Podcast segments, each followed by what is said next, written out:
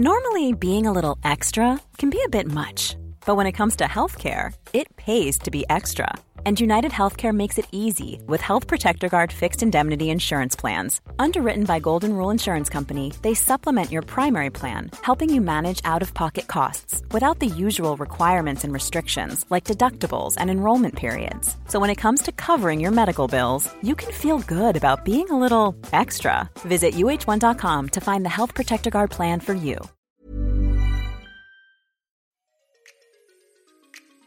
Ah ben moi, depuis que je fais des chroniques à France Inter, euh, j'en ai fait euh, depuis 2011. Et en fait, ils ont un site internet digne de ce nom depuis 2015 à peu près. Donc il y a vraiment eu 4-5 ans au début, t'étais là les gars, ça serait bien que vous mettiez... euh, Mais en même temps, c'est normal, à la base c'était la radio quoi. La radio, on fait pas des vidéos quoi. Donc maintenant, ça a complètement changé ce truc-là, mais... Effectivement, le replay de France Inter est vachement profitable. au- Enfin non, en fait, quand tu fais des trucs bien, c'est profitable à ton spectacle en général. Exécuté par qui? Fabrice Florent. Bonjour, bonsoir, bon après-midi à tous et bienvenue dans ce nouvel épisode d'Histoire de succès. Chaque jeudi à partir de 6h du matin, je retrace avec une ou un invité son parcours de vie qui l'a amené à son succès depuis la petite enfance jusqu'à aujourd'hui. Je suis Fabrice Florent, dans la vie je fais des podcasts d'interviews et de discussions et je crée des contenus. Si vous aimez ce podcast d'ailleurs, allez écouter la bande-annonce pour en découvrir plus sur moi et sur mes autres podcasts. N'oubliez pas de vous abonner sur votre appli de podcast préféré, de mettre un cool commentaire et 5 étoiles au podcast sur Apple Podcast par exemple, et de partager cet épisode autour de vous s'il vous a plu. C'est le meilleur moyen de m'aider si vous aimez mon travail. Un grand merci à vous et bonne écoute. Donc tes auditeurs vont m'entendre euh, vapoter. hein, pardon. C'est pas grave. Ouais. J'imagine qu'ils sont, ils sont au courant. Ils doivent, ils vont être déçus, ils pensent que je fume des vrais clopes de, de, renard, de- de- de camel sans filtre. De rocker. Et là, écoute, du truc à la pomme, je fume. C'est vraiment à la pomme. Ouais, parce que je suis allé en, au Maghreb il y a longtemps et j'étais allé dans les chichas et j'étais là. Pourquoi on a pas ça en France des trucs qui exhalent le parfum de pomme dans Ah la oui. rue? Et ben là, ça m'est quand je me suis dit il faut que j'arrête de cloper, donc j'ai pas encore réussi à arrêter, mais je diminue avec la clope électronique. Ah yes. Et donc comme ils te font des ersatz de goût tabac euh, qui ont pas de sens vraiment, et donc j'aime mieux le truc. Alors donne-moi le goût de pomme, j'ai l'impression de fumer du jus de pomme, c'est bien. Comment ça va Thomas? T'es content de remonter sur scène? Ah bah, je suis remonté déjà quand même depuis un moment, hein, ça fait euh, quelques mois, mais ouais, je suis tous les soirs, je suis hyper heureux de monter là parce que là, on est dans la salle de l'Européen où Ouais. je joue, euh, où je vais jouer d'ailleurs dans une heure et demie là, donc sur dans cette salle qui va être pleine. C'est vraiment, c'est ça fait un peu Lucini de dire ça. Et dans cette salle magnifique qui va être pleine où les gens viennent me voir et me regarder. En fait, euh, non, mais j'hallucine que C'est vrai que t'as un peu une diction à la Lucchini, ceci dit sur scène. Complètement. Surtout quand je fais ah bah alors hein Non, on entend tout, La Fontaine, on entend tout ça. La Euh, poésie de la chanson La française. poésie, ouais. Puis le- beaucoup de chansons. Faut, faut- Tu l'as vu déjà mais Ah, ok. J'étais là, là-bas. Enfin, les gens ne le voient pas, mais vraiment à côté. J'étais hilar. Génial. Tu sais, le, le mal des zygomatiques, là, Ouais, qui ouais. est toujours je- un très bon signe C'est un bon signe. de spectacle rigolo. vrai, vrai. Quand les gens partent en te disant j'ai mal aux joues, c'est c'est c'est c'est un compliment. Donc oui, bien sûr, beaucoup de chansons. euh, Tu es un spécialiste de la chanson. De toute façon, on va parler de ton, de ton spectacle. Euh, Je suis surtout spécialiste de mes propres chansons avec ce spectacle parce que vraiment personne, je, je pense pas que j'entre dans une catégorie spéciale de chansons qui existe. J'ai rien voulu inventer, hein, mais je me suis dit comment je pourrais faire pour incorporer quelques petites chansons bien dégueulasses? J'ai tellement ri. Et donc voilà, c'est des chansons a cappella qui durent 40 secondes ou des trucs avec des effets de synthétiseur un peu moisis. Qui sont fabuleuses, vraiment.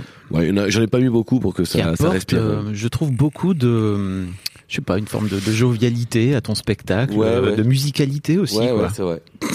Mais sinon, comme le propos est un peu. Oublie pas ton. Ah, pardon, je, je parle vraiment comme un. Ouais, comme Gainsbourg, il s'en fout, il laisse tomber le micro.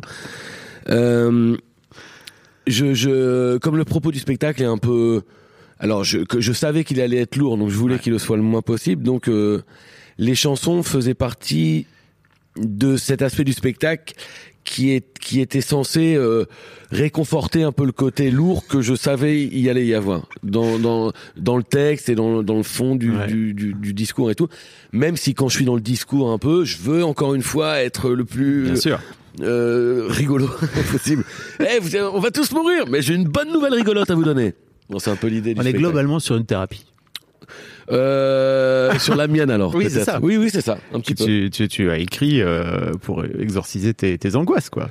Mais qui sont Oui, pas que tes angoisses en plus, je crois qu'elles sont que- partagées par pas plein de que- gens. Bah oui, non, parce que bah, euh, ma compagne, euh, effectivement, c'est elle qui me les a un peu refilés. c'est un peu une espèce de sida qu'elle m'a donné. C'est l'angoisse du climat. Voilà, c'est un truc, c'est une nouvelle maladie Alors, qui ta peut. compagne, c'est Audrey Vernon, Audrey Vernon, qui est économiste. euh, qui est comédienne, qui mais est qui fait des comédienne, co- mais qui- fait- économiste de formation à la base. Pas du tout. pas Non, non, elle, elle a fait. Cagne, Hippocagne. euh, N'importe quoi alors, très bien. elle a, hum, Allez, elle, non, non, elle, elle, elle de- s'est passionnée pour l'économie Ah ok, d'accord. Et elle a fait des spectacles d'humour dessus, mais extrêmement instruits et dans lesquels on apprend plein de trucs, dans lesquels on se marre. Et donc son dernier s'appelle Billion Dollar Baby. Elle le joue à la nouvelle scène en ce moment. C'est brillantissime, mais vraiment, je, je dis bon, voilà, les gens, dire, ouais, c'est ta meuf, ouais, c'est vraiment brillantissime. Beaucoup des idées brillantissimes qu'il y a dans mon spectacle. Et je peux en parler comme ça parce que les gens vont se dire, eh, tu te la racontes. Non, mais attention, elles sont pas de moi. Ce sont des idées d'Audrey ou de Navo, évidemment, avec qui j'ai aussi punché euh, énormément de spectacles et le talent euh, infini de Navo.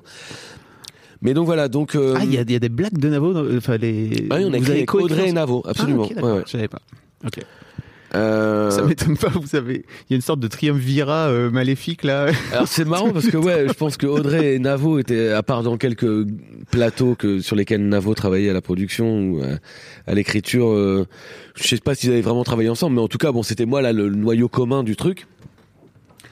Et euh, et donc oui, comme tu disais, j'exorcise un peu. Non, tu disais une thérapie, Moi, mais c'est une thérapie de mes peurs euh, par rapport au climat. Mais c'est aussi une thérapie de comme j'ai bougé de Paris pour aller habiter à la campagne, c'est une thérapie de d'accepter cette nouvelle vie de la campagne que je bon que je, ça me faisait fantasmer, mais une fois que tu y t'es là, ah ouais, je m'en doutais que c'était ça, putain.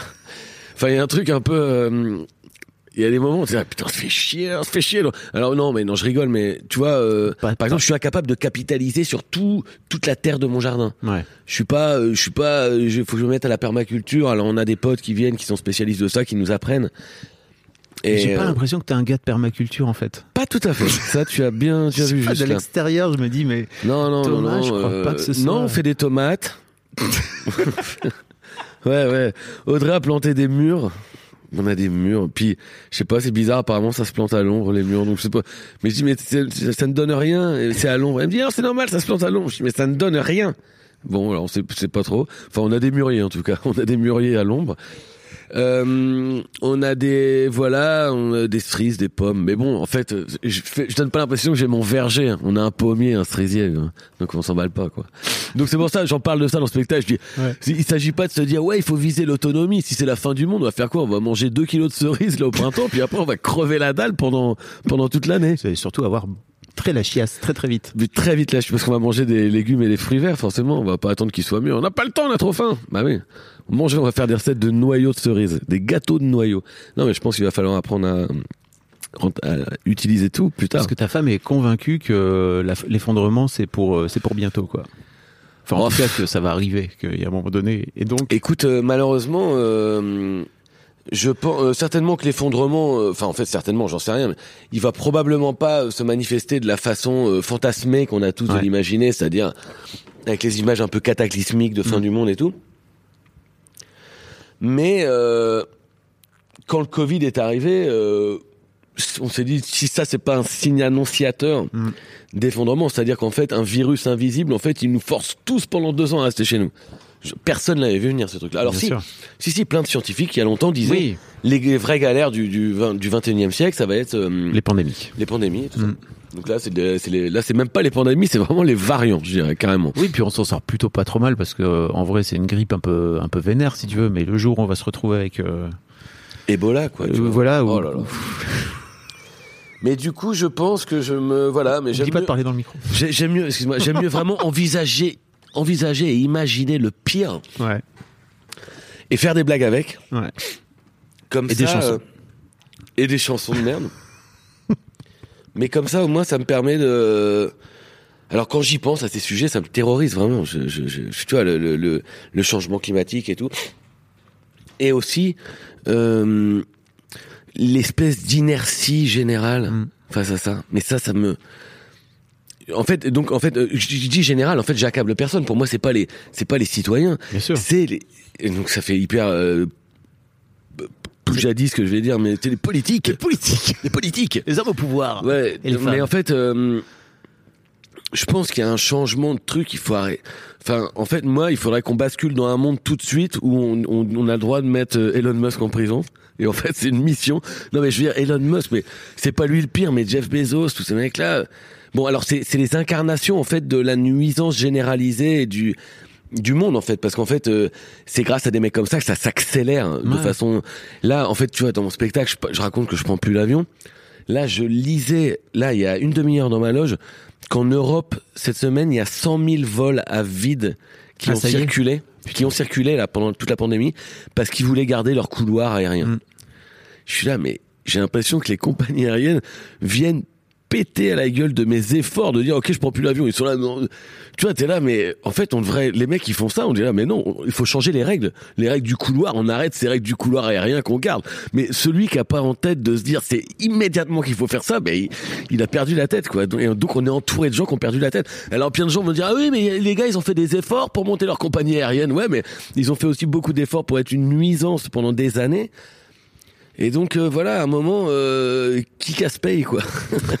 C'est un dicton que j'avais appris dans Gaston Lagaffe. Qu'à un moment, Prunel lui dit qui casse paye Gaston. Juste la fois que je le ressorte un jour. bah voilà. Voilà, j'ai balancé là sur Jeff Bezos, mon pote. Et d'un autre côté, tu vois, je me dis putain, Jeff Bezos, le jour où il prend conscience que vraiment c'est la merde, je sais pas si ça arrivera un jour, tu vois. Mais tous ces gens, ils ont tellement de fric qu'ils peuvent décider de changer la face du monde en l'espace de quelques années, quoi. Bah, alors attends, dans, Don't- dans Don't Look Up, à la fin, Jeff Ouais. Bezos, il s'en va dans un vaisseau dans l'espace, hein, où il est cryogénisé. Putain, le pire personnage de tous les temps. Ils ont réussi à les mettre tous ensemble Mais ils ont mis Elon Musk, Jeff Bezos, Zuckerberg. Bill Gates, Zuckerberg, dans un même perso. tout c'est cinglé parce que bon voilà bon alors après attention je, je- le discours que j'ai là c'est vraiment un discours euh, qui est celui de ma compagne qui est un discours extrêmement étayé sur ces mecs là donc elle est passionnante à écouter parler là-dessus mais bon moi je les regarde et effectivement bon grosso modo elle dégrossit pour moi je regarde je dis ouais d'accord c'est des tarés c'est des tarés.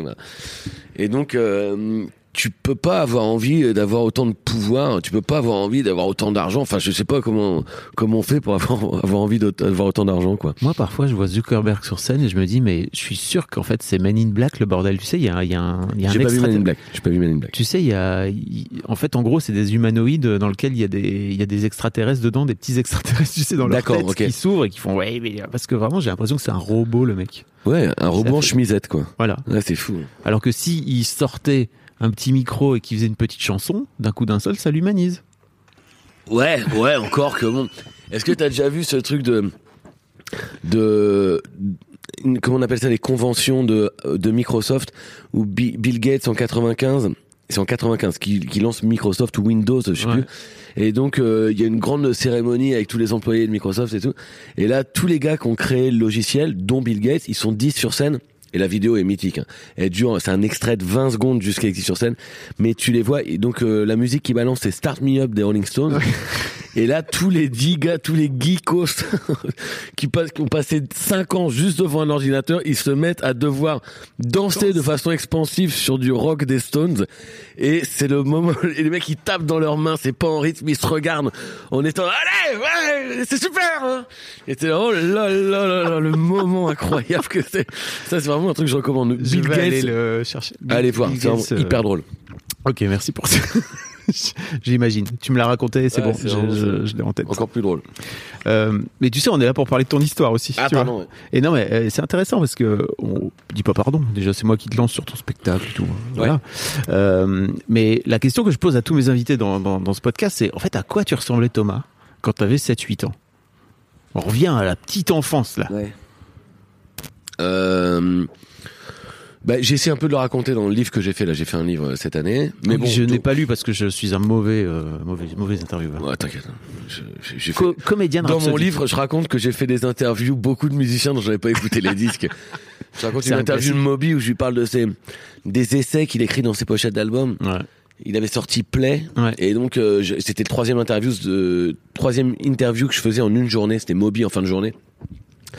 Et donc, j'étais à l'arrache et tout. Et puis, donc, je vois, vois, il fait des essais. Donc, j'arrive à Moby. Je dis, alors, tu fais des essais? Tu parles de quoi? Et tout? Il me dit, mais tu les as lus, les essais? Je dis, ah bah non, non. Elle me dit, ah bah moi. Et là, Moby me dit en me regardant, il me dit, bah tu sais, moi, si j'étais journaliste et que je demanderais à un mec euh, si je lui posais des questions sur les essais, je les lirais avant. Mais ça, c'est si moi j'étais journaliste. hein. Et je suis enculé de sa mère. Et en fait, à la fin. chez toi. Bon, Et à la fin, il me dit alors, t'as interviewé qui récemment? Et donc je lui dis, ben aujourd'hui déjà deux autres groupes. Et il me dit, ah ouais d'accord, je comprends que t'aies pas le temps de lire les essais. Ouais. Donc ça c'est bien terminé. Mais euh, putain, on est déjà reparti. Où c'était moi mon gamin de 7 ans alors euh, Bah c'était, euh, j'adorais. euh, J'avais deux grands frères, donc il y a une petite sœur. Donc mon deuxième frère, j'étais un peu son martyr. hein. J'étais un peu son Ah. souffre. Il me donnait, il me tapait énormément sans raison. Des fois, il me croisait dans la maison, paf, il me donnait un grand coup, un grand casse-cuisse, on appelait ça. Ok. Donc, ok, casse-cuisse, dans, la, dans ça le béquille. Et c'est, il tape le, là, le et il poing tape sur la cuisse. sur le- là, sur la cuisse. Sur la cuisse. Ah, c'est vraiment. Oh, Des fois à table, il se passait rien, d'un seul coup, bam, gros casse-cuisse.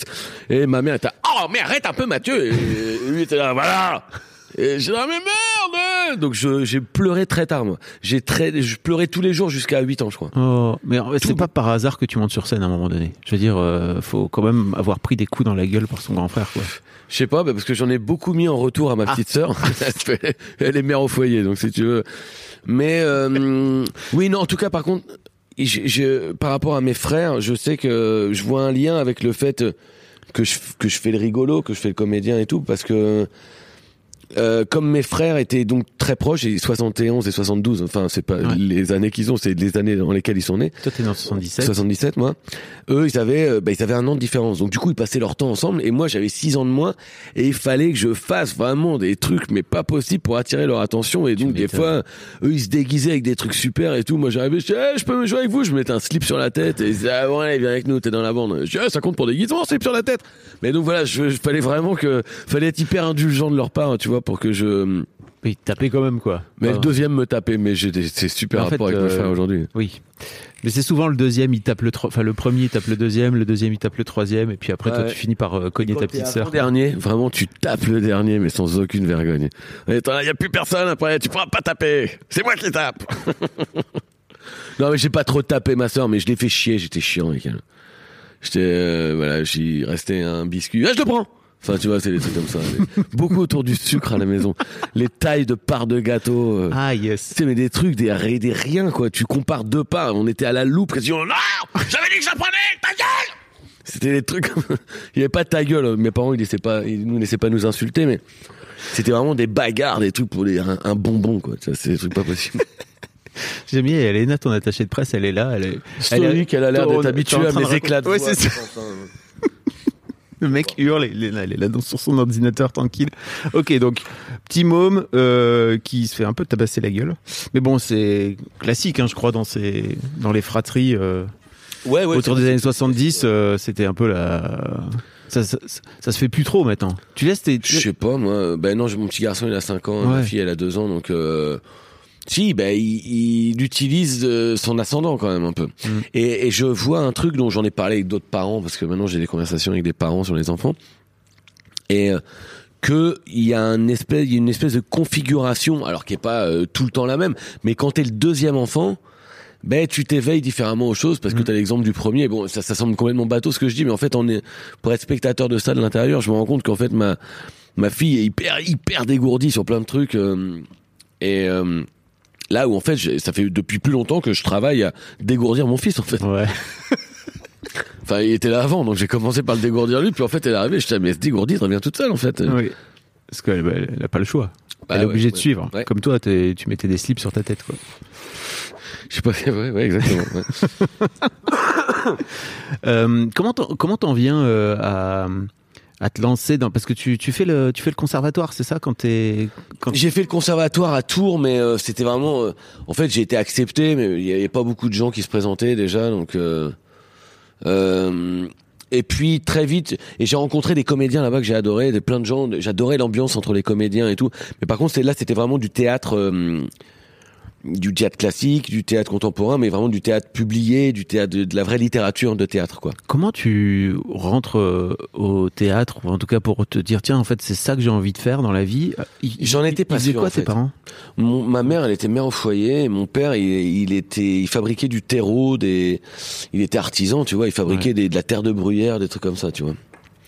Et mon père s'est retrouvé au chômage euh, à cause d'un souci de santé euh, quand il avait 40 ans. Donc on a déménagé de la Normandie à la Touraine. Ok. Et là, mes parents galéraient. euh, Enfin, ils ont acheté une maison. Et en fait, mon père, euh, il a changé de boulot puis s'est fait virer dès qu'il est arrivé. Donc on s'est retrouvé à habiter en Touraine et mes parents étaient tous les deux au chômage nu.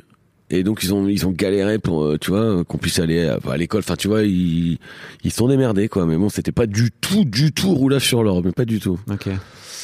Et euh, et comment je suis arrivé au théâtre Écoute, en fait quand je suis rentré au conservatoire, je parce ça, que ça devient plus tôt, non? Non, oui, oui, parce que j'ai fait des clubs théâtre quand j'étais ado, tu gamin, vois. Voilà, club théâtre. euh, où je faisais Molière, on était 40 à jouer le rôle de Monsieur Jourdain, tu vois. Et celui qui le jouait scène 3, scène 4 de l'acte 2. Vite, va te changer! Alors la pièce durait 8 heures, avec les parents et les caméscopes, Ils en c'était pas assez long. plus. Ah, l'horreur. Et donc, euh, donc ayant fait ça, et puis ayant fait rire ma classe euh, par le biais de ces clubs théâtre et tout, donc dans la famille, on se dit ah Thomas, c'est un clown et tout. Et donc ma grand-mère m'avait offert un livre Profession comédien, je me souviens. Oh là et puis un livre de Sacha Guitry. Et puis un livre de Jean Anouilh. Ah ouais. Et en fait, euh, et c'était dit. euh, bon, puis je lisais déjà quand même pas mal des trucs. J'adorais Desproges. J'adorais les lire les livres de Desproges. Je dis pas ça pour faire. Ouais, j'adore Desproges depuis longtemps parce que en fait les spectacles de Desproges sont super, mais j'ai jamais accroché à regarder les spectacles de Desproges parce que je trouve qu'il avait pas de charisme sur scène. Mm. vraiment. Alors ces textes, par contre, à lire, c'est hallucinant, quoi. Et donc surtout les, surtout particulièrement les textes qu'il a écrits pour être lus, notamment son roman mythique Des femmes qui tombent, qui est le seul qu'il a écrit. Mais t'étais pas dans la veine de Coluche, par exemple, qui était plus euh, un clown sur scène. Ah si, j'adorais Coluche aussi, mais euh, pas toutes Coluche quand même. J'étais fasciné par l'histoire d'un mec ou Mhm. par quelques sketchs, tu vois, genre euh, le Belge. Ah, le Belge, bon, je suis là, qu'est-ce qu'il fait bien l'accent? Donc voilà, puis on avait une cassette. C'est vraiment une autre époque. ouais. Le CRS arabe, c'était que des trucs, mais c'était que des des imitations de- d'accent. Mais C'était pas que ça, mais il y en avait beaucoup. Ouais. Vrai. Et donc, euh, et donc non, et, donc euh, en fait, j'ai des cadeaux comme ça, puis ma, je sais pas, on me met en tête que euh, j'aime bien le théâtre en fait. Alors, et donc je me dis hein, dès que j'ai l'occasion de le faire, parce que euh, j'arrive à Tours, je me dis je vais aller en fac d'anglais. Putain, mais qu'est-ce que je vais foutre en fac d'anglais? Et en fait, je me dis tiens, mes parents me disent ah mais tu pourrais essayer le conservatoire, donc je m'inscris au conservatoire.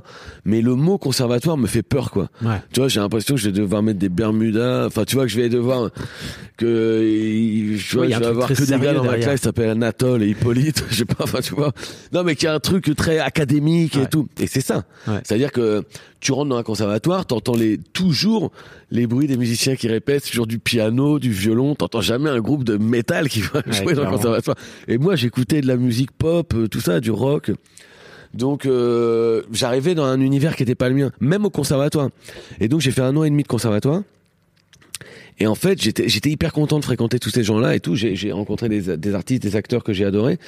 Mais en fait, je m'emmerdais un peu parce que quand la prof elle me disait, allez, euh, vous allez faire Britannicus, j'étais ah, mais quelle mauvaise initiative parce que je vais m'emmerder, ça va vous faire chier, vous allez avoir plein de trucs à me dire je vais rien comprendre de consignes.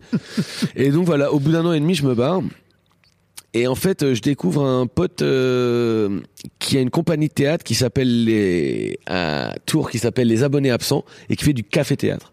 Donc entièrement basé sur des impros.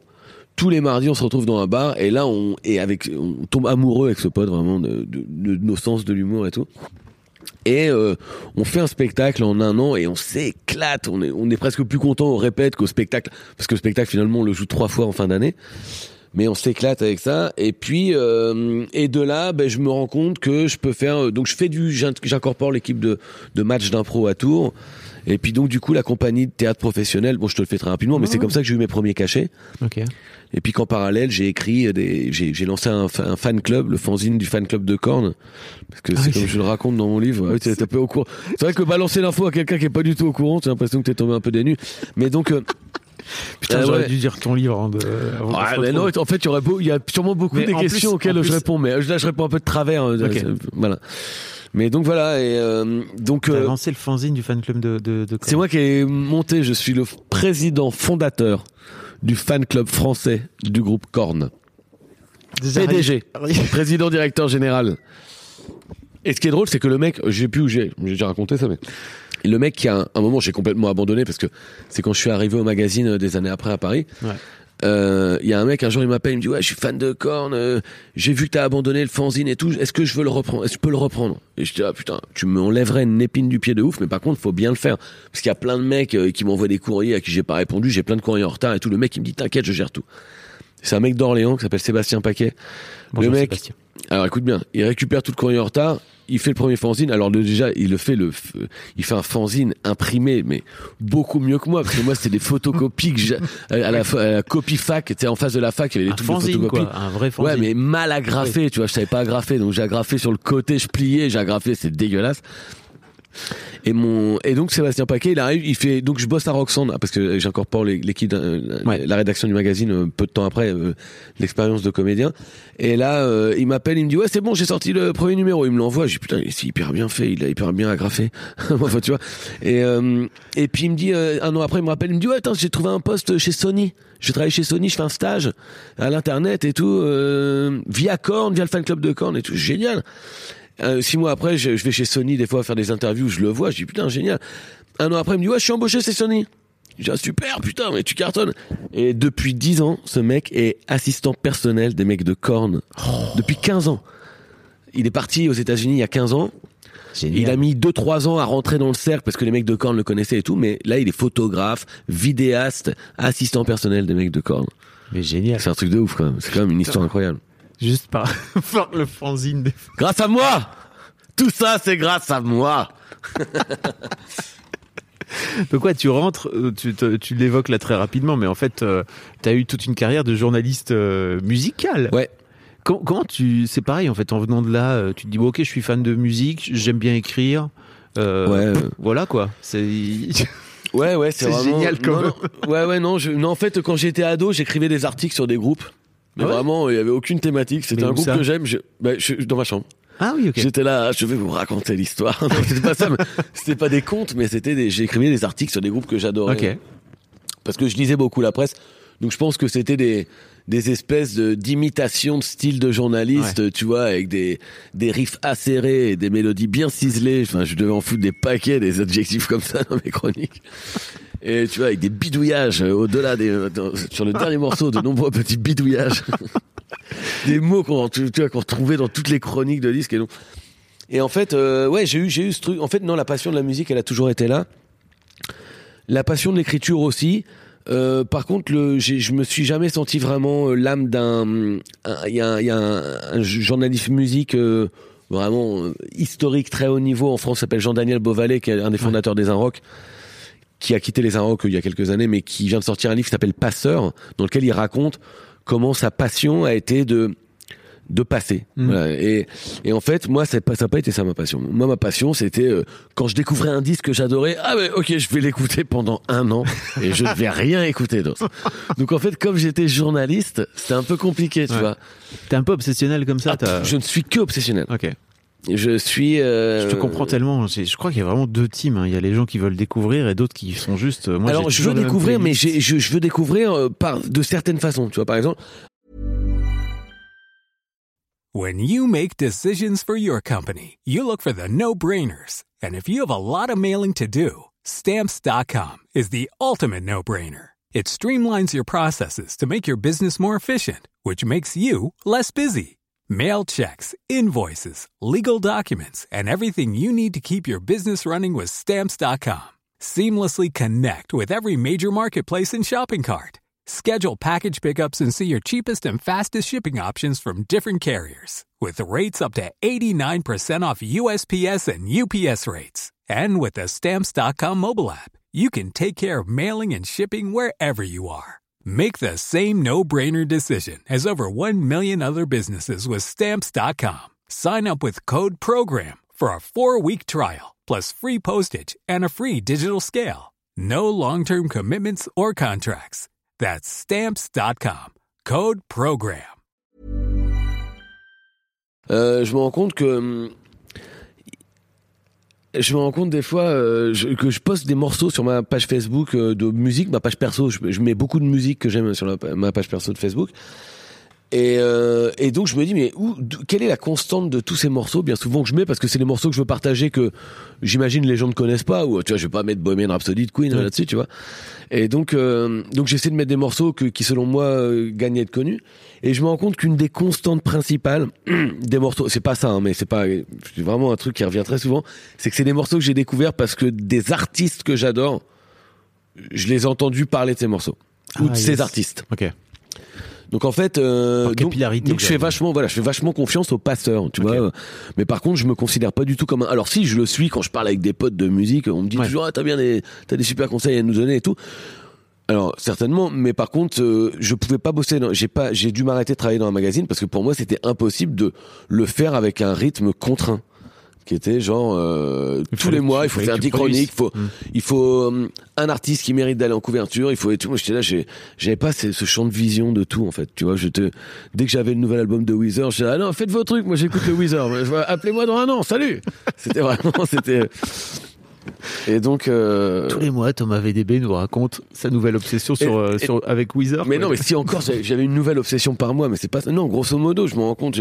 Non, j'ai, j'ai, j'ai, hum, j'en ai une vingt trentaine d'obsessions dans ma vie comme ça, tu vois, de, de, de, de groupes, de chanteurs, de chanteuses, de, de d'acteurs, euh, de, comiques. C'est comme ça que je fonctionne de façon euh, obsessionnelle. Ouais. Ok. Eh, Mais alors tu fais plein de choses en fait une fois que t'as une fois que tu commences à parce que t- t'arrives à sur Paris c'est ça début des années 2000 un truc comme 99, ouais. ça euh, et tu fais mille trucs c'est très compliqué de retracer ton parcours parce que j'ai vraiment l'impression que tu vas d'un d'un endroit à un autre en fonction de je sais je sais pas en fait c'est quoi enfin je, je sais même pas si c'est quoi un peu est-ce que tu te laisses guider par les par les opportunités que tu peux avoir etc est-ce que c'est c'est assez ouf à quel point ton ton parcours est, est varié et divers quoi? Je n'ai euh, pas de, enfin, je, n'ai jamais eu de plan. Ouais. En fait, euh, si par exemple quelqu'un me, alors j'essaye de, maintenant je suis obligé de m'organiser, donc je suis obligé d'avoir un peu un plan, ouais c'est-à-dire de dire non à des choses.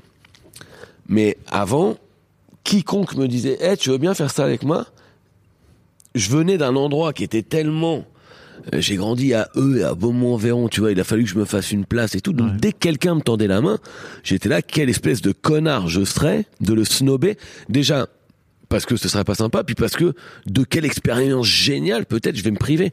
Donc pour cette raison, et qui a certainement parfois été une mauvaise raison, parce que j'ai fait des trucs, mais dans tous les sens, et des trucs complètement, des fois, je me, des fois j'y étais, je disais, ah, qu'est-ce que je fous là? Qu'est-ce que j'ai dit? Oui à ce truc de merde et mais ça, ça m'a, moi, c'est t'en tires des leçons de ça, tu vois. Tu te dis bon, bah, t'apprends à pas dire oui à tout et tout. Mais au début, ouais, j'ai fait, je faisais et avec joie. Je participais à tout, des trucs bénévoles, des trucs euh, bien payés. C'est même, même si c'était pas, à la rigueur, je préférais quand c'était pas payé parce qu'il y avait pas la pression. ah oui tu veux dire Mais j'adore le côté, euh, j'adore quand c'est pas payé. J'ai- J'aime bien l'idée d'être payé aussi pour faire ce que je fais, mais euh, quand c'est pas payé, je suis ah cool, on va pouvoir se marier, on va vraiment pouvoir dire toutes les Ah conneries parce que pour toi l'argent vient mettre un vient mettre une forme de pression c'est ça? Non, parce qu'en fait, c'est ça l'avantage, c'est que France Inter, on est tellement mal payé ah oui que c'est c'est comme être pas payé, franchement. non, je te jure. Et donc du coup, tu te dis, euh, s'il faut que je fasse des blagues exactement pour le montant qu'ils me donnent, je vais faire un truc un peu nul là, franchement. Donc non, tu te dis, bah tu fais le truc inverse, tu te dis, ouais, on, on a une liberté totale, on lâche les chiens quoi. Mais c'est vrai que limite c'est France c'est sur France Inter que t'es depuis le plus longtemps aujourd'hui. Alors avec la scène certes, euh, mais Ouais, ouais, ouais, T'as- 10 ça- ans, ça fait 10 ans, 10 j'ai l'impression d'être. Euh... je sais pas, Christine O'Krent, là, quand je dis ça fait 10 ans que je suis à France Inter. 10 ans de France Inter. toi, Mais bon, mais attends, attends, j'y ai jamais été un hyper régulier Inter. J'ai, si, j'y ai, j'y ai été régulièrement en 10 ans, mais on sait jamais vraiment quand, quand on peut m'entendre. C'est-à-dire que mes chroniques, c'est aller, c'est un lundi sur deux, mais avant, j'en faisais deux fois par semaine. Puis j'ai plus voulu parce qu'après, je trouvais que c'était trop, je veux pas en faire même toutes les semaines, c'est trop de boulot pour moi. Enfin, j'ai pas des, j'ai pas les idées qui viennent tout le temps. Euh, mais donc oui, ça fait longtemps que je suis à France Inter. J'ai fait, j'ai participé à plein d'émissions avec Stéphane Bern, machin et tout. Et puis là, depuis 5-6 ans, hein, avec euh, l'équipe de Charline Van Honecker. Oh là là, mais c'est vrai que et t'as l'impression que, enfin pour moi j'ai un peu l'impression que c'est le truc qui t'a permis de pouvoir euh, te construire ta notoriété actuelle. Non, je me trompe? Parce, mais en fait pas pas France Inter, mais sur euh, les catch-up, tu sais, sur euh, les, les moments de les moments de replay en fait, tu vois, de, Oui. de, de tes chroniques quoi. Ah ben moi, depuis que je fais des chroniques à France Inter, euh, j'en ai fait euh, depuis 2011. et en fait, ils ont un site internet digne de ce nom Oui. depuis 2015 à peu près. Ouais. Donc il y a vraiment eu 4-5 ans au début, t'étais là les gars, ça serait bien que vous mettiez... euh, Mais en même temps c'est normal, à la base c'était la radio, Ouais, quoi. la la radio, radio. on fait pas des vidéos quoi. Donc maintenant ça a complètement changé ce truc-là, mais effectivement le replay de France Inter est vachement profitable. au- Enfin non, en fait quand tu fais des trucs bien, c'est profitable à ton spectacle en général. Tu vois, si même si même s'il y avait pas les replays euh, internet, je pense qu'il y aurait quand même des gens qui viendraient me voir qui m'entendraient sur France Inter, j'espère. C'est vrai. On n'a pas parlé de. T'as as aussi animé euh, beaucoup de d'émissions de radio. Et alors moi, il y a un podcast que t'as fait chez Deezer, euh, 100, 100 VDB par minute, Ah ouais, ok. Qui m'a fait péter. Un... J'invite alors- tous les gens à aller écouter. Moi, ça m'a fait péter un câble. J'en pleurais de Mais rire. pourtant, c'était vraiment, il n'y avait pas de concept parce que le générique, c'était, allez, on compte, 1, 2, on compte jusqu'à 100, 100, parce qu'on était là. En fait, au début, on voulait faire, on voulait que le titre du podcast ce soit une parodie du film 120 battements par minute. Et en fait, alors attends, comment, ensuite, comme le 10 heures, avant j'avais fait un podcast qui s'appelait Nostalgie 2050, Ouais. mais 10 heures, ils ont dit, ouais, Nostalgie, menace d'attaquer. euh, Ah ouais, ok. Ouais, ouais. Donc, euh, donc quand on a lancé le podcast d'après, on a dit, ouais, on fait 120 VDB par minute, ils se sont dit, wow, wow, wow.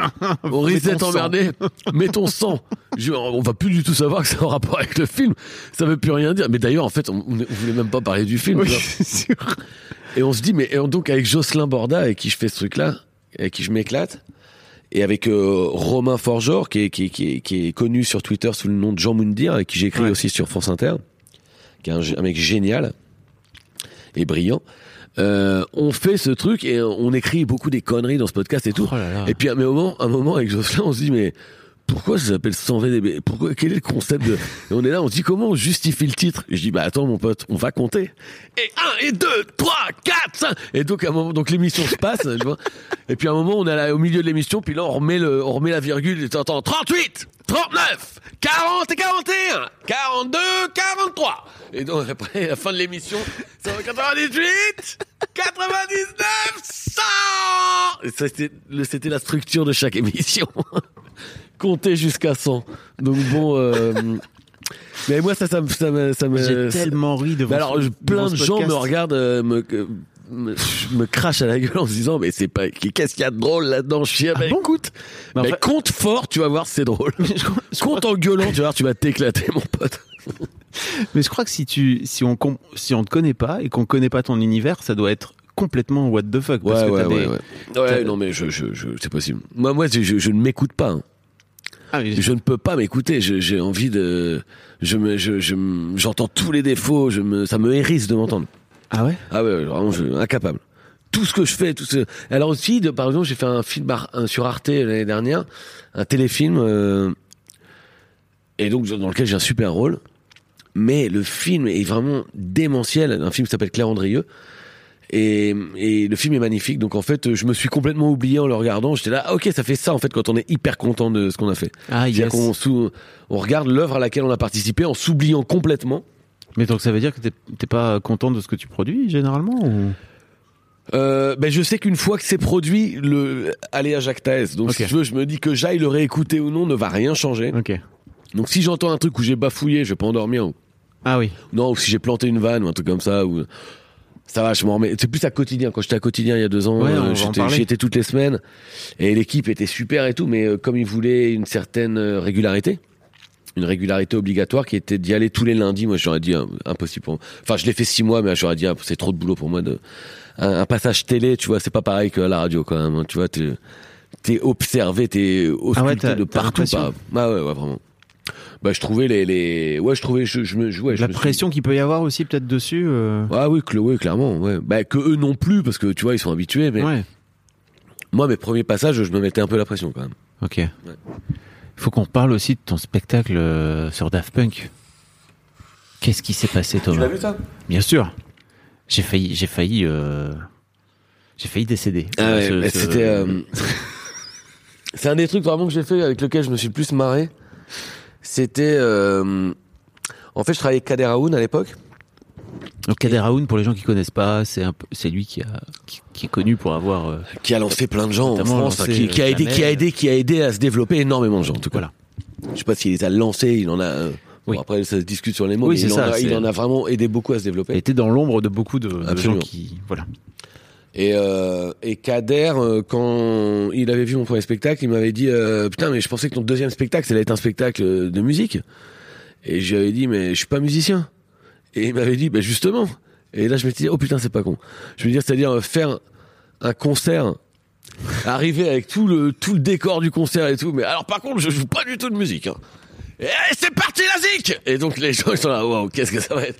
Et c'était ça pendant une heure. Donc je, et donc euh, c'était le premier morceau, c'était donc euh, Je vous invite Il y a à un extrait qui y a un pas- extrait sur euh, c'est à Montreux, c'est ça donc euh, ah, Montreux c'était À un four, c'était un four crématoire. j'y ai- j'y étais cette année-là à Montreux. Ah t'y étais Ah ouais, j'ai- vu ça. Ah C'était- fabuleux. Parce qu'en fait, le public suisse est, comment dire, parfois hermétique. Oh bah tu m'étonnes, c'était pas hermétique, c'était vraiment genre ils étaient ouais, ils étaient vraiment dans une boîte fermée. Non non, il y avait y a rien à faire, c'était une C'était terrible et tu t'es battu pendant 5 minutes à. Ouais, mais rien d'intéressant. C'est pas un super souvenir. C'est un souvenir un peu mythique de niveau de bide parce que je pense que personne peut aller plus loin dans le bide que ce que j'ai fait là. C'est-à-dire que euh, je pense qu'il y a- il y a personne qui riait, et juste une personne qui devait être là. Quoi? Donc voilà, c'était, ça ressemblait vraiment à un bide. Tu l'avais pas bien vécu. On s'était, je sais pas si tu te souviens, mais on s'était retrouvé pour petit déjeuner le lendemain et tout. T'étais, t'étais pas bien. Hein. Bah ouais, il y a des choses mieux à vivre qu'un bide, hein, c'est sûr, Oui. en général, d'une façon générale. Mais je veux dire, t'arrives avec tellement de, enfin tu vois, c'est tellement millième degré quoi. Que moi je me disais bon bah Thomas en fait il vient il propose Ouais, un mais- truc tellement fou tu vois que Ouais, mais en fait, t'attends quand même qu'il y ait un retour, hein, tu vois. Puis les gens n'ont pas du tout adhéré. C'est-à-dire qu'en fait, y a, même dans le millième degré, il y a des endroits où j'attends qu'il y ait des rires. Tu vois, je me dis, il y en a bien un qui va le capter, cette connerie dans la salle. Et donc, euh, bon, quand je le jouais au point virgule, c'était super, les gens étaient morts de rire, mais... Parce que voilà, c'était l'histoire d'un mec qui, qui, qui a raté le train des branchés et qui se dit, putain, mais merde, je suis comique. Bon, ben, j'arrête l'humour, maintenant je fais de la French touch, ok? Allez, on dit que j'arrête l'humour, vous rigolez plus, hein Interdit, allez, non, tu rigoles, tu te barres pas, toi C'est la French touch que je fais là, mon pote. Donc euh, évidemment, donc c'était vraiment une espèce de comédien un peu dictateur sur scène qui était là. Non, eh, vous, eh, vous dites que je suis branché, d'accord? Parce que Justice c'est mes potes, mon gars. Je Enfin, tu vois, je le connaissais pas. mais- Donc c'était, euh, voilà, c'était beaucoup l'idée. euh, c'était, euh, ça te faisait marrer de montrer un mec qui rêve d'être euh, validé par les branchés. Parce que j'ai l'impression que euh, on est beaucoup à courir plus ou moins, mais dans ce métier, dans les métiers de, de reconnaissance où tu te montres et tout, t'es- tu, tu, quand tu cherches la reconnaissance, tu, cherches la validation de, de tes pairs ou du public. Donc oui, tout le monde ne cherche pas la validation des branchés, mais euh, il y en a qui en rêvent. Et ça, ça, et en fait, cette aspérité-là, ça me fait marrer. Les gens qui rêvent d'être bien vus par les, par les mecs qui comptent, quoi. euh, tu- je les vois, tu vois, c'est comme s'ils s'éclairaient au milieu de la pièce quand ils arrivent. Je dis, ah lui, il a envie d'être copain avec les, avec les gens connus, lui. Ça se voit tout de suite. Et donc, euh, et donc j'adore ce côté. euh, je trouve ça assez touchant en même temps. Mais euh, donc du coup, je- je- j'en faisais des caisses ex perso qui qui voulaient être touchants parce qu'ils voulaient être dans la French Touch, mais qui étaient ridicules et pathétiques en même temps. Quoi. C'était, c'était vraiment terrible. Et en même temps, euh, bah, en fait, je me dis, mais comment t'en es venu là, quoi, tu vois? Comment t'en es venu à inventer ce truc? C'était, c'est pour moi, c'était assez fascinant. C'était sorti de tellement nulle part, quoi. Mais la, la preuve, en fait, de euh, chanter sur scène. l'idée du spectacle, elle vient juste de faire. C'est juste ça. Et après, je me suis dit, putain, Thomas VDB chante Daft Punk. On se dit, c'est un super titre. Et, euh, et après, on se dit à Kader, putain, qu'est-ce qu'on va foutre dans ce spectacle maintenant? Et on l'a, on l'a écrit on a trouvé des, des trucs vraiment marrants. Waouh, complètement dingue. Euh... euh, pa- Parlons de, parlons de ce bouquin que je n'ai pas lu, mais en fait, euh, parce que j'ai- j'aimerais vraiment que tu. Pour, pour moi, j'aimerais aussi faire le lien entre la scène et l'écrit, parce qu'en fait, tu as beaucoup écrit. C'est Ouais. un, un, un vrai truc. Enfin, tes chroniques, elles sont avant que tu les, que tu les dises dans le micro, tu, Ah ouais, tu, ouais, tu sais clairement, les écrire, quoi, tu vois, tu les improvises pas. Euh, Qu'est-ce qui te donne envie de te dire, ok, il y a un moment donné où j'ai envie de mettre dans, dans ce dans ce bouquin, c'est en fait, c'est une autobiographie. Encore une fois, je l'ai pas lu, mais c'est une autobiographie. Enfin, c'est complètement toi, une autobiographie. Et alors, le mot m'embarrasse énormément parce qu'en fait, euh, c'est 40, hyper euh, prétentieux, quoi.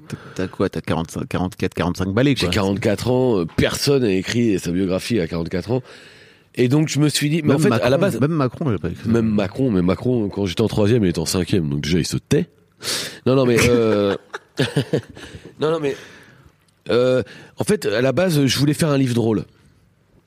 Euh, parce que je suis très, j'adore les. Il y a beaucoup de stand-uppers anglais, américains qui écrivent des, des autobiographies.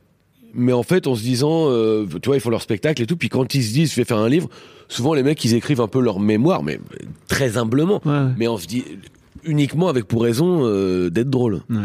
Et moi, je me suis dit pareil, si j'écris ma mon autobiographie, c'est faut avoir au moins la gentillesse d'être drôle à chaque page, ou, ou d'essayer de l'être du moins, tu vois. Alors, je c'est certainement pas réussi, mais bon, enfin, tu vois, moi j'ai beaucoup de gens, pas non, enfin, beaucoup de gens me disent que ça les fait marrer, donc ça me fait très plaisir. Bah, Parce que voilà, je voulais faire un livre drôle, et je me suis dit, qu'est-ce qui est à ma portée? Moi qui ai jamais écrit de livre, il y a un côté sacralisé, sacralisé du livre. que J'étais là, je vais jamais réussir à écrire un livre, moi. Ah ouais? Ben, Enfin, en fait, En tout si, cas- tu mets, si tu mets toutes tes chroniques les unes à la Ah bah oui, c'est autres, sûr, t'as ouais, vraiment écrit. fais 40 des livres, mais- Ouais, c'est ça, t'as une bible, quoi. mais euh, mais en fait, euh, en fait, en vrai, j'aurais rêvé, j'ai- j'aimerais même encore dans un coin de ma tête, je rêverais de faire un roman. Mais euh, quand un roman, c'est comme une rédaction, mais très très longue, quoi. Tu vois. Et donc, euh, il faut avoir, j'ai l'impression d'avoir l'idée de ton, Un truc de, fiction aussi, c'est pas. oui, pas une for- fiction. En fait, j'aimerais bien inventer une histoire Ouais. qui me permette d'être drôle, euh, une histoire drôle, en fait, tu vois, dans un roman. Euh, Parce que pour le coup, c'est pas du tout ce que t'as fait. T'es- c'est pas du tout ce que j'ai fait, mais en fait, Voilà. Je sais même pas quand j'ai commencé à écrire ce que je comptais faire. D'ailleurs, euh, quand j'ai envoyé le truc à l'éditeur, ils m'ont dit c'était la première fois qu'on reçoit un manuscrit sans titre. J'étais là, mais les gars, je vous envoie pas un livre, je vous envoie des trucs que j'ai écrits, je ne sais même pas ce que ça, à quoi c'est censé ressembler. Parce qu'en fait, j'ai écrit des souvenirs et, Audrey m'a dit, mais allez, continue, c'est hyper drôle et tout. J'étais là, mais ça ne va intéresser personne. Et puis, euh, donc j'ai fait au point que j'ai fait un, un- une pause de deux ans. J'ai commencé en 2018 à l'écrire. Mais pour... pourquoi? Parce que j'y croyais plus. J'étais là, mais c'est impossible, ça intéresse quiconque, tu vois, que je raconte euh, que je faisais des copies cassettes de Slayer et de Niagara quand j'étais gamin. Enfin, Mais tu sais très bien que c'est. oui, c'est ma, c'est, des madeleines, quoi. C'est le sel de la vie, ça. Oui. Mais bon, euh, je me disais, je pense que les gens, ils s'intéressent au sel de la vie de- gens qui ont plus d'expérience que moi, tu vois. Je pense que le sel de la vie de Thomas VDB, les gens, ils sont là, on a du sel, c'est bon, dégage. Donc, euh, Bah, tu, sais, tu sais très bien que t'as une façon. En fait, non, très de honnêtement- raconter les trucs. bah, j'en sais rien, mais en fait, Ah, oui, je le sais mieux depuis que les gens m'ont dit, ouais, c'est super ton livre. Ah oui. Parce qu'en fait, euh, j'ai l'impression que le livre plaît. Voilà, donc euh, je euh, très honnêtement, je m'attendais pas du tout à avoir autant de mon retour. Je pensais vraiment que ça allait bider et qu'on allait me dire merci, c'était cool Thomas. Mais... Et en fait, euh, ils en ont vendu presque 12 000 là, tu vois, c'est Ah ouais. super en fait. Enfin, je dis Eric Zemmour, il nous écoute, il doit rigoler. Mais... non, mais je veux dire, Le jour, Donc où, voilà, le je jour où Zemmour il fera des blagues comme toi déjà. ouais déjà. Calmons-nous. qu'il- Moi, j'attends qu'il Zemmour, essaye d'être drôle. J'attends Zemmour, drôle une fois par page de ton livre, Eric Il Zemmour. monte déjà. sur scène, tu vois, et qui chante euh, Ah son ouais, programme, par exemple, tu vois. ouais. Ça pourrait être fabuleux. Ben, ça justifierait les rassemblements debout de 1000 personnes qu'il y a, parce que les concerts, on n'a pas le droit, mais dans tous les meetings politiques aujourd'hui, les gens sont debout, c'est c'est ouf. Sans passe, d'ailleurs. Oui, c'est. Si j'ai bien compris, c'est le conseil, euh, enfin, c'est la constitution, quoi, tu Ils vois. ont qui dit, empêche, ah, euh, pour les meetings politiques, on n'est pas obligé d'avoir le pass. ouais. Et on a le droit d'être debout. Et donc c'est là, ok, c'est des concerts où on parle, en fait. L'islam C'est l'islam, en fait. Tu me racontais que Audrey euh, était là en train de te pousser à, à écrire ton truc, qu'elle lisait, etc. Comment euh, ça se goupille entre vous sans rentrer dans votre vie privée forcément, quoi Mais vous, est-ce que- com- comment Enfin, c'est. Enfin, je vois, je me rends pas compte à quel point dans un couple d'artistes vous pouvez vous vous tirer la bourre ou vous encourager d'une manière ou d'une autre, tu vois, tous les deux. Audrey et moi, euh, comment on travaille euh, Audrey travaille ses trucs à elle. Moi, j'essaie de lui dire, euh, essaie de faire plus de clownerie dedans. Ouais. essaie de faire plus de... mais en fait elle écrit ses textes d'abord elle écrit des, des textes qui elle est elle- le plus important pour elle est de faire passer un- une idée Ouais. un contenu Mm. Et, euh, et de le faire de façon spectaculaire dans le sens où que ce soit un spectacle euh, elle est moins à cheval sur les éclats de rire que moi moi c'est à dire que j'ai vraiment envie que ça rigole moi c'est la raison pour laquelle je vais sur scène alors même si des fois ça marche pas mais euh, franchement. non non mais si si non enfin je veux dire Excuse-moi. non, non, mais là, le spectacle marche super bien. Je suis très, très heureux. Mais euh, et donc, euh, elle, elle m'aide à, à rendre les éclats de rire euh, plus pertinents ou plus sourcés ou plus. Euh, Ah oui, elle m'amène du fond en fait. Ok. Tu sais, moi j'ai beaucoup parlé de musique pendant longtemps. Mon précédent spectacle, il parlait d'oisiveté, de, de Ouais. moi qui regarde des vidéos de chiens sur internet et qui fume du shit. Oh, c'était génial. Et C'était bon chien chien. C'était bon chien chien. C'est sur Netflix, non? C'est sur Netflix, ouais. Déjà, le mec, il a une vidéo, il, tu vois, il a un Eh, spectacle sur Netflix. putain. Tu te rends compte? euh, ouais, ouais, non, ouais, c'est cool. from, euh, from la campagne to, to Ouais, Netflix. de, quoi. de, de, de eux jusqu'à Netflix. Et, euh, et puis, et donc c'est elle, euh, ben, au nouveau spectacle, comme je me suis rendu compte que depuis que je suis à France Inter, euh, je, je, je rebondis à ma façon sur l'actualité parce que j'ai jamais été un passionné de politique ou d'actualité et tout. Mais j'ai compris que, j'ai compris à un moment, après plusieurs années à Inter, que quand j'étais même le plus naïf possible, le plus candide possible et que j'exprimais juste mon ressenti par rapport à quelque chose de l'actualité, quand bien même je l'ai pas compris, Ouais. c'est là que je suis le plus juste. Et donc, euh, je me suis dit, ah putain, mais en fait, j'arrive à parler de choses du monde actuel et que ça, que ça, que ça marche, quoi. Je pensais que j'étais pas du tout un- dans la- dans l'actualité, de la politique et tout. Enfin, mais ces mots-là, ils font peur, tu vois. Les humoristes politiques, t'as pas envie d'être humoriste Ouais, politique, tu vois. Ça fait, ça fait comique de, de- qu'écrit pour, je sais pas, les- enfin, je sais pas, ça fait des trucs de, des années 80, un peu les humoristes politiques, je trouve. Bah, je dirais que, tu vois, Guillaume Meurice, dans son style, il est un peu plus là-dedans, quoi, tu vois, parce qu'il a un C'est vrai, il a un côté bon, un peu mais en fait, euh, engagé, il- etc., quoi, il, tu vois. il est, ouais, il, il dépoussière le terme d'humoriste politique, je trouve. tu vois, vraiment. poussière, comme tu dis.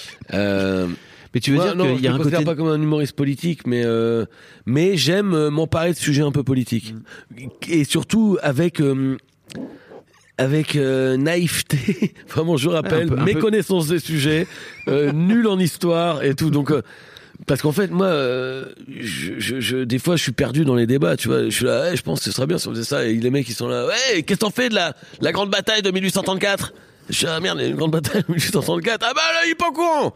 Et donc, euh, tu vois, donc comme j'ai pas les, les repères, tout. euh, donc je, je, je m'instruis et donc Audrey est vraiment euh, Audrey extrêmement instruite et donc elle m'aide à à plaquer le fond. elle m'a aidé à plaquer du fond dans. dans elle m'aide encore à le faire hein, sur France Inter, ici sur scène.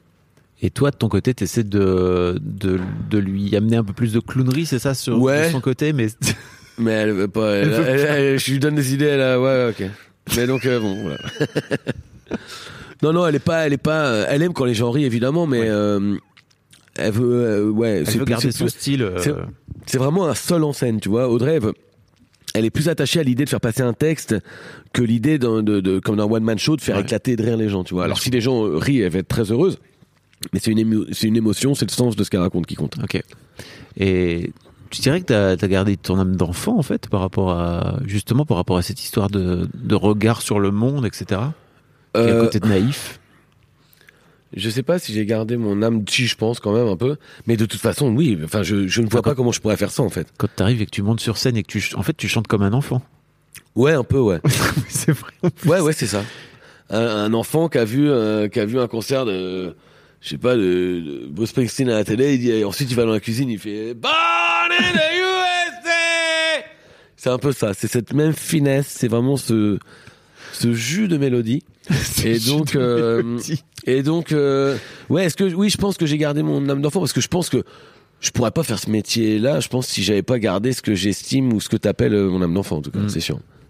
Euh, parce que je, je, je le, le- il y a une phrase qui me fait hyper flipper, c'est bon, il y a un temps pour euh, rigoler, mais il y a un temps pour être sérieux. Non, je suis là, euh, moi, je prends le temps pour rigoler, s'il vous plaît. Je me mets dans l'équipe de ceux qui prennent le temps pour rigoler, parce que j'ai, oh, bon, j'ai, donc j'aime, j'ai. T'as du mal à être sérieux.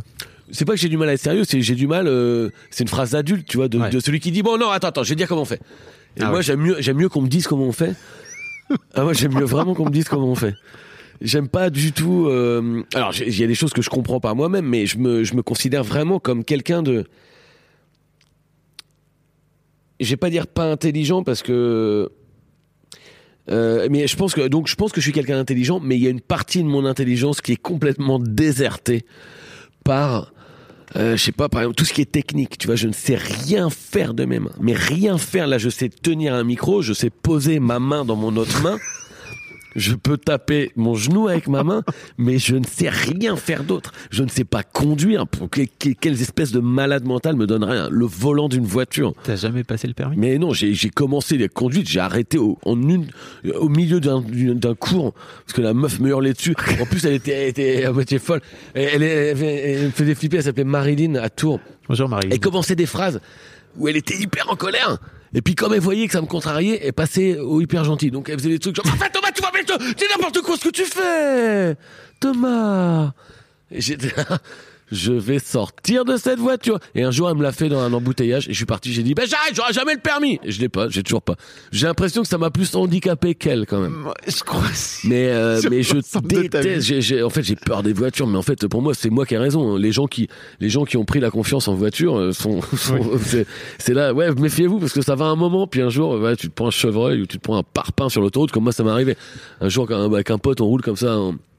Et moi, dès que, je suis en- dès que je suis dans une voiture, je passe mon temps à redouter le truc dangereux qui va arriver. Mais de chaque instant dans une voiture est composé de ça. Moi, pour moi, c'est je suis là.